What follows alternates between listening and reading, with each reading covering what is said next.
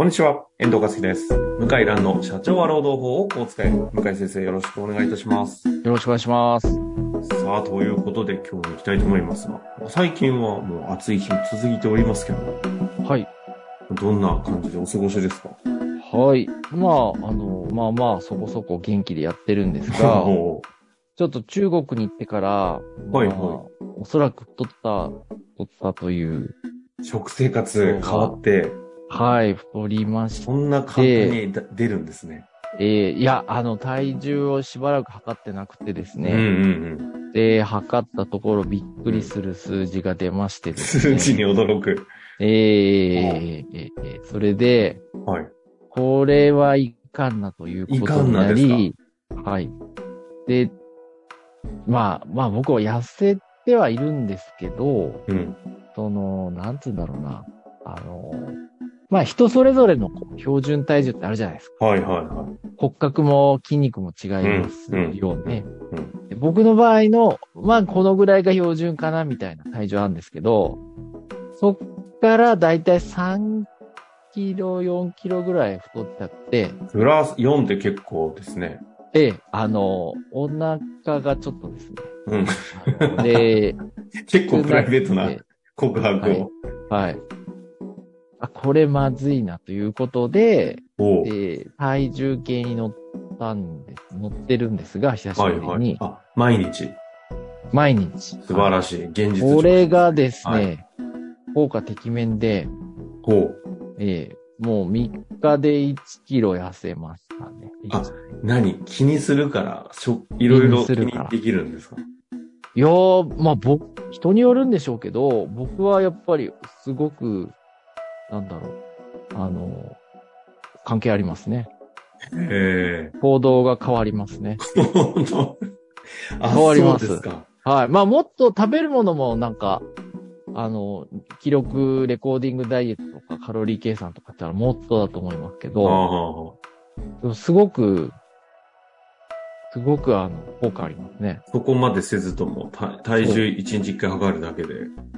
僕の場合は、あの、なんだろう、ま、前もダイエットしたことあって、はいはい。あの、何年前かな ?6 年前、7年前。それも同じような感じだったんですけど、うんやるべきことは分かってるから、あ、だから痩せ方ね。その、ええ糖質を抑えるええか、等々の知識があるから。そう、そう。そうだから、なるほど。やるべきこと分かってんで、体重で結果出ると、まあ、頑張りますよね。何なんですかねそれ体で、重か。経営にとってのそう、それで体、重計。うん。まず問題社員対応で、結構僕が今やってるのは、その問題社員って言われてる人に日報を書いてもらってるんですよ。おー、日報。こうね、新入社員の人書いたりするじゃないですか。で、それで行動分析をするんですね。うんうんどのぐらい、まあ、活動、行動してるか。うん。ああ、なるほど。どのぐらい、あの、お客さんに接触してるか。うん。で、私はあの、最近、キーエンスという、大阪の、あの、日本で一番。まあ、金日本、そうですね、月給高いですよね。2000万以上かな。平均でね、うんうん平均で2000万ですから。だから、まあ、どれだけ高いかってことなんですけど、キーエンスの、まあ、経営の秘密を分析した本がありまして、日経新聞社から出てる。はいはいその本をちょっと読んだんですが、キーエンスも日報で分析してるんですよね。あ、日報分析。そうなんですよ。えーえ、どういうことですか？要するに自分の毎日の行動量を細かく書いて、で、上司と共有したり、部署内で共有して、で、意見をもらったり、うん。情報、情報共有して、で、売上利益を上げると。へえ。いや、すごく、いや、いやいや、あの、ただ日報のちょっと具体例とか見た、見、読めなかったんですけど、うんうんわかんなかったんですけど、いや、いずれ出てくると思いますが、あの、で、日報って自分で書くと、びっくりするんですけど、思ったより活動してないってのはわかるんですよね。ああ、そうですね。えええ嫌になっちゃってやめちゃうんです。えはいはい。体重計も同じで、やっぱり現実わかるじゃないですか。うん。もちろんあの体重と体脂肪はあ直接関係は、あの、まあ、同一じゃないんですけど、全く同じじゃないですけど、関係はかなりありますよね。だから、あの、まあ、この体重を測るっていうのは問題社員対応と似てて、で、問題社員の人であればあるほど日報はすごく嫌がるんですよ。なるほどね。うん。現実見たくないじゃないですか。ああ、体重計だった。うん。喜んで日報を書く問題社員の人ってほぼいなかったですね。ああ。確かに痩せ、えちょっと痩せられないかどうか知らないですけど、痩せられないケースとして、毎日体重計乗りたくないっていうのは、なんかちょっとつ近そうですよね。い、おそらくいらっしゃいますよね。ね体重計はもう乗ってない、最近は、みたいな。うんうんうん。うんあの、ちゃんと毎日体重測って、えーっていう人は意外と少ないですよね。日報が、うん、確かに、そっか、日報を出したくないのってめんどくさいっていう気持ちかなと思ったけど、なんで出したくないって見たくないっていうのがあるかもしれないですね。見たくないし言われたくないというああ、そうだね。で、うん。そうなん。だから我々にとっての月次みたいなものですね。そうですね。だから経営者、会社からしたら月次資産資資産表みたいなもんですよね、売上と。まあ、いい時は。ね、ああ、どうかなと思って見るけど、はい悪くなるとちょっと、うん、あちょっといい。理由をつけて。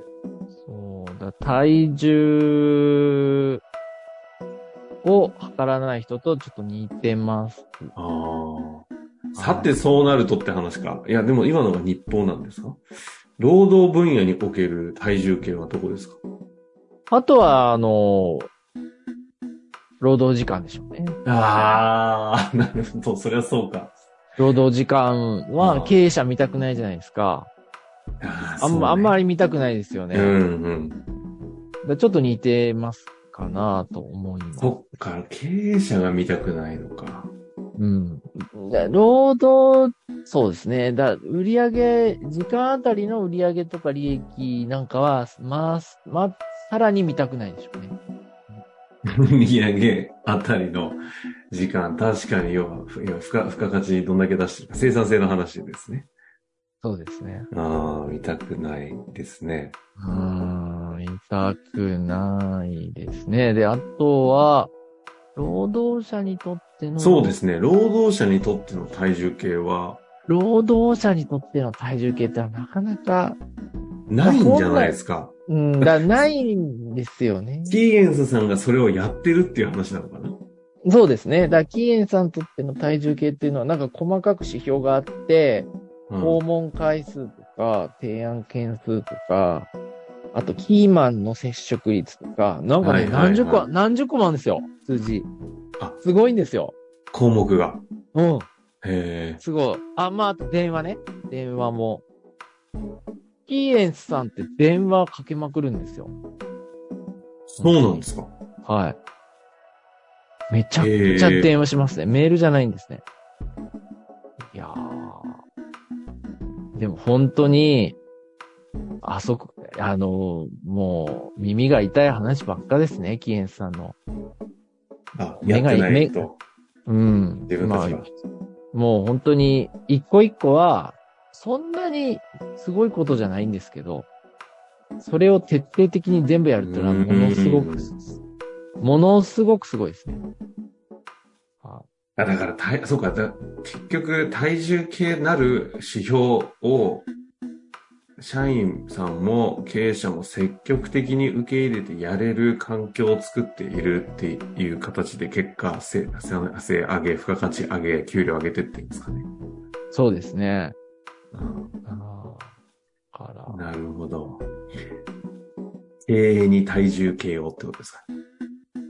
そうですね。経営、まあそうですね。経営の体重計、えーっていうと、労働時間、労働時間あたりの利益とか、まあそういうものを本当測んないとダメですね。うちも努力は知ってるんですけど、まだデータはできていませんが、ですね。まあ、頑張り、頑張ってちょっと測ってみたいですね。